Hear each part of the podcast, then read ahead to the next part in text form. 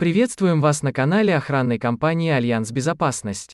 В этой теме мы хотели бы рассказать вам о порошковом пожаротушении, как оно работает, где применяется и где его использовать категорически запрещено. Не переключайтесь, считаются самыми доступными.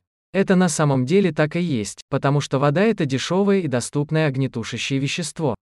К тому же оно эффективно борется с огнем. Но у этой системы пожаротушения есть недостатки. К примеру, сложность монтажа, использование насосных установок, большая длина трубопроводов и прочее. Поэтому ученые и инженеры стараются найти другие, более экономичные варианты. Один из таких это становится понятным, что в качестве огнетушащего вещества в этих противопожарных системах используются порошки, в которые вносят специальные добавки. Делятся порошки на общего назначения и специальные. Изготавливают их из разных химических соединений, чаще из бикарбоната натрия и фосфорно-аммониевых солей. К тому же порошки, кроме того, что тушат пламя в своей газовой фазе, покрывают горящие и тлеющие материалы коркой, предотвращая проникновение в зону горения. Тление кислорода. Для тушения горящих жидкостей лучше использовать порошки на основе бикарбоната натрия или к порошковым огнетушащим веществам. Высокая огнетушащая способность. Удерживать этот показатель, а также эксплуатационные качества, длительное время. Не изменять гранулометрический состав. При необходимости быть текучим. Легко транспортироваться по трубопроводам при помощи газов. Распыляться в зоне горения в виде газообразного порошкового облака.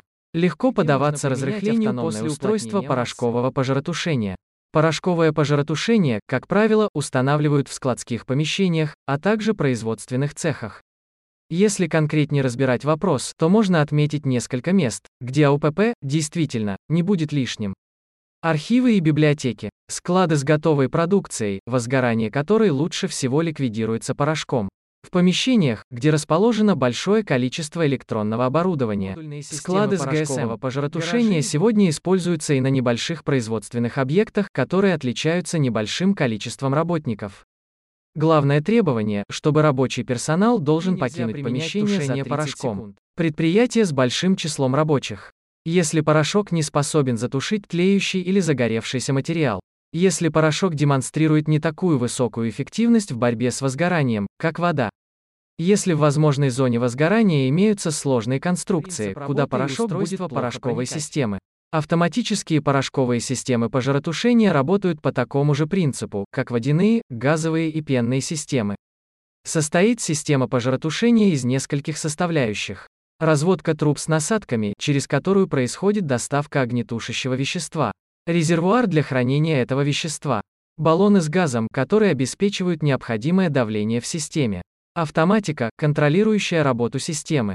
Это совокупность датчиков, объединенная установка порошкового пожаротушения по следующей схеме.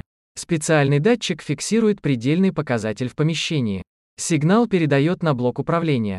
Блок управления активирует работу системы. Активируется система давления, которая открывает мембрану или клапан, после чего происходит химическая реакция, специальная смесь в емкости взрыхляется, поступает в разводку и освобождается через порошковых модулей порошкового пожаротушения, сокращенно МПП. По способу активации модулей МПП бывают Автономный модуль порошкового пожаротушения. Система безопасности срабатывает без вмешательства человека. Как правило, такие модули не имеют внешних источников питания, что благоприятным образом влияет на их надежность.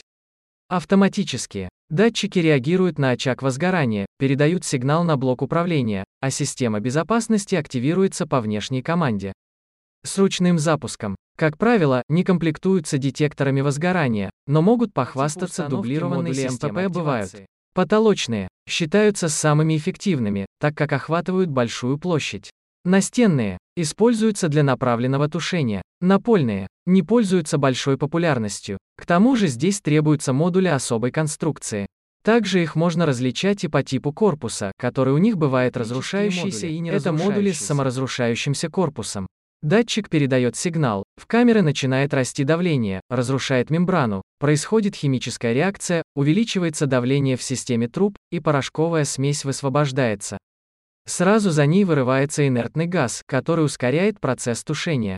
Такие МПП активируются самостоятельно. Отличаются термохимическим пуском. Работают по следующей схеме. Возникает пожар, который увеличивает температуру в помещении. Корпус модуля нагревается. Температура проникает в резервуар с порошком.